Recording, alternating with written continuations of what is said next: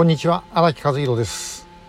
えー、11月24日にあの横田めぐみさんの拉致事件について、えー、検証するその後を考える集いをやりました、えー、で、まあ、あのこの時に本当にですね思ったんですけどもやっぱり、まあ、まだまだ分かってないことがものすごい多いんだなということですね。おそらくあの、まあ、もしご覧になってない方は、えー、ライブのアーカイブをご覧いただきたいと思うんですけどもあ見ていただくとですねおそらく多くの方はえこんなことあったのっていうようなことがあのたくさん入っていると思います。えーまあ、要はあの隠されてきたあるいは気が付かなかったということなんですけれども、えー、これも本当にあの他の政府認定の拉致会社ってどれだけ隠されてるか分かんないですよね。えー、でいわんや特定失踪者になるともう本当にですね、えー、全くと言っていいほど分かってないケースがすごく多いのではないかと。でそれが放置あるいは隠蔽されているケースすらかなりあるのではないかというふうに、まあ、私は思います。で、えー、一つちょっとあの後でリンクを貼っておきますが今から7年前にやった記者会見がございます。でこれはあの負の歴史という、まあ、一覧表を作ってですねで、えー、それを、まあ、あの皆さんに発表した時なんですね。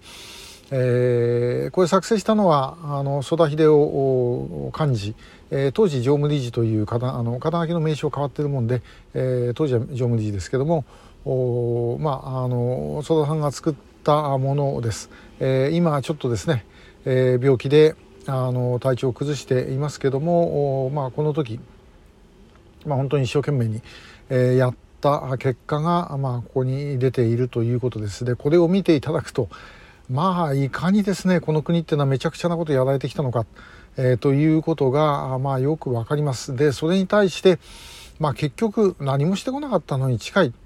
えー、現場のですねあの警察なんかでも本当現場でものすごい一生懸命やった方はたくさんおられるんですね。本当身を削って、え、寿命を縮めてですねやった方というのはたくさんおられます。でしかし一方であの警察官僚まあその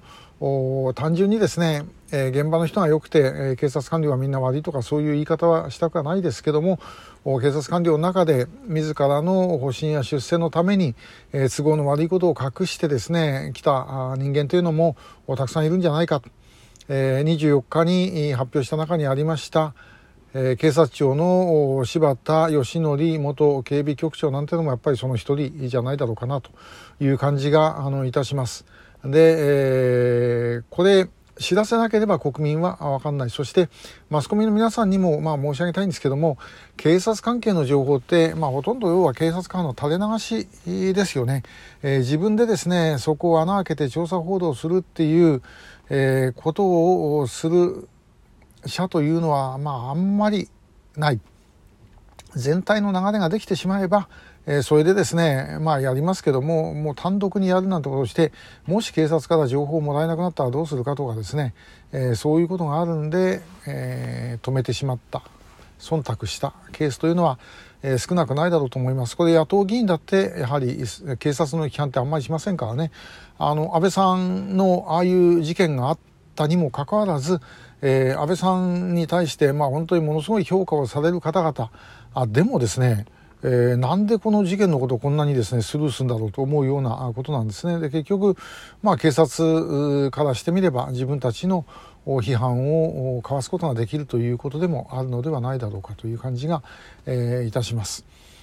まあ、いずれにしてもこれ本当にですね、えー、日本の国の中で隠されてきたことというのがいかに多いのかということは考えておいていただきたいと思います。えー、そういうことが少なくともこれ私だってもちろん全部分かってるわけではありませんごく一部しか分かってないわけですけども少なくともそういうことがもう山ほどあるんだと